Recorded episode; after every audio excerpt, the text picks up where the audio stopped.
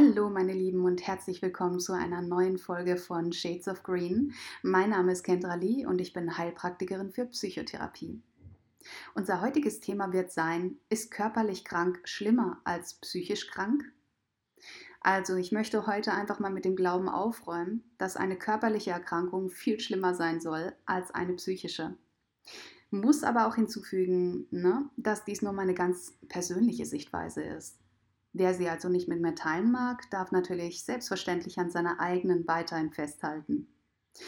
Wir alle da draußen haben natürlich unsere ganz eigene Wahrheit und ja, diese hier ist meine. Nachdem ich vor fünf Jahren aus der Narkose nach einer Knie-OP aufgewacht bin und dann erschrocken feststellen musste, dass meine Beine gelähmt waren, da könnt ihr euch ja sicherlich vorstellen, war meine Verzweiflung ganz schön groß.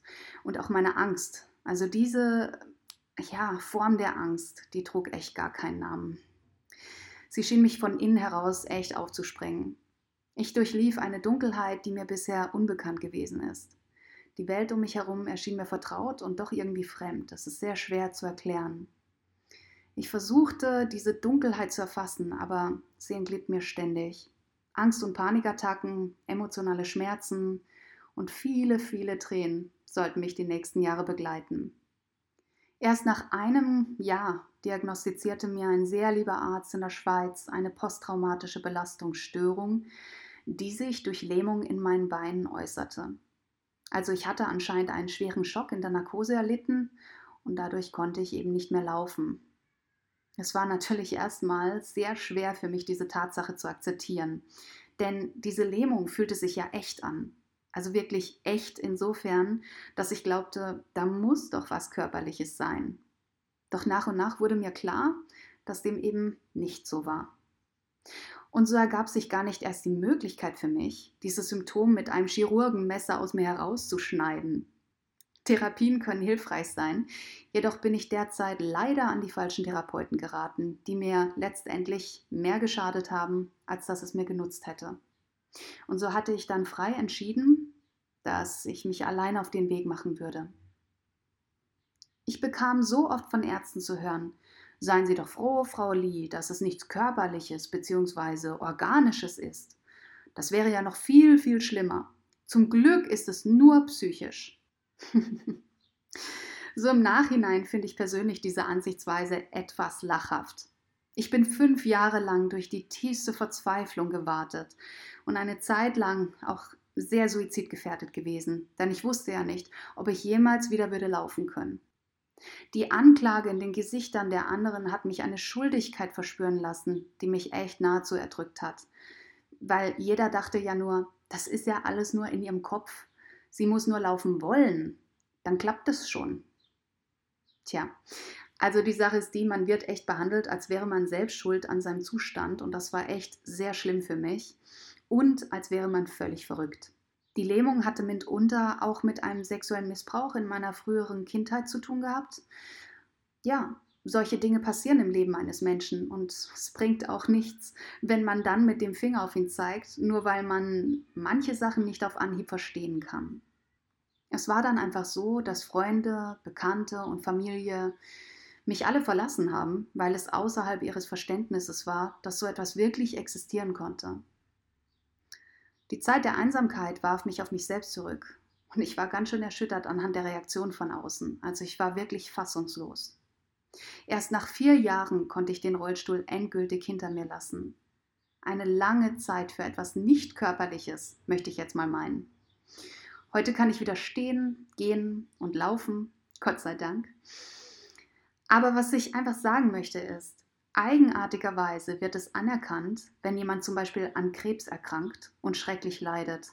Jedoch immer noch nicht ganz, wenn jemand nur psychisch erkrankt und schrecklich leidet. Der eine oder andere mag hierzu vielleicht sagen, ja, aber an Krebs kann man ja sterben, ne? An einer psychischen Erkrankung nicht. Und ich sage dazu, eben doch. Denn wie viele Menschen, die unter Angst und Panikattacken, an einer schweren Depression oder an Zwangsstörungen leiden, sehen ihren einzigen Ausweg im Suizid? Leute, viel zu viele. Gerade auch, weil sie sich nicht verstanden fühlen und von anderen verurteilt werden, weil sie einfach sitzen gelassen werden. Es dann aus eigener Kraft zu schaffen, das ist echt sehr, sehr schwer. Also wirklich, wenn niemand mehr da ist, dann ist es fast unmöglich, da wieder von alleine rauszukommen. Aber nur fast. Nach meinem Erlebnis sagte ich einmal, es ist nicht so schlimm, auf die andere Seite des Mondes zu gehen. Schlimm ist nur, wenn man alleine gehen muss. Natürlich ist Suizid ein sogenannter frei gewählter Tod, ja? Doch auch hierüber könnte man sich streiten, denn meiner Meinung nach ist dieser Tod nur gewählt, weil der Leidensdruck einfach viel zu hoch ist. Man muss sich das echt mal klar machen. Also wir Menschen haben ja sozusagen einen automatisierten Überlebensmodus in uns installiert und wenn dieser versagt, dann muss unser Leidenszustand wirklich, wirklich schlimm sein.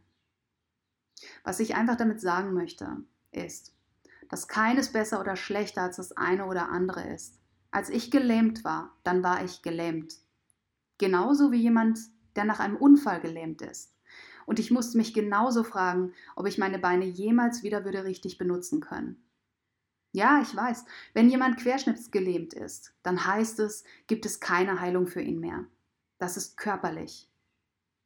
Doch es gibt genug Beispiele da draußen, die selbst in diesem Falle eine Spontanheilung erfahren haben. Also ist auch das möglich. Schaut euch doch mal die Geschichte von Clemens Kubi an. Das könnte den einen oder anderen wirklich interessieren. Ich werde hierzu jetzt bei meinem, oder sagen wir jetzt mal bei diesem Podcast nicht so viel sagen, weil das sonst den Rahmen einfach sprengen würde. Aber jeden, den es interessiert, schaut euch die Geschichte von Clemens Kubi an. Das ist sehr, sehr spannend, sehr interessant und macht ganz viel Hoffnung und Mut. Okay, zurück zu mir. Meine Prognose damals war keine besonders gute, doch ich habe es geschafft. Weil ich gewillt war, Introspektion walten zu lassen. Weil ich anfing herauszufinden, womit mein Symptom zu tun hatte.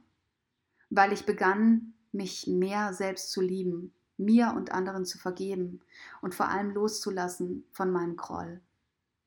Es hätte aber auch chronisch verlaufen können, das Ganze.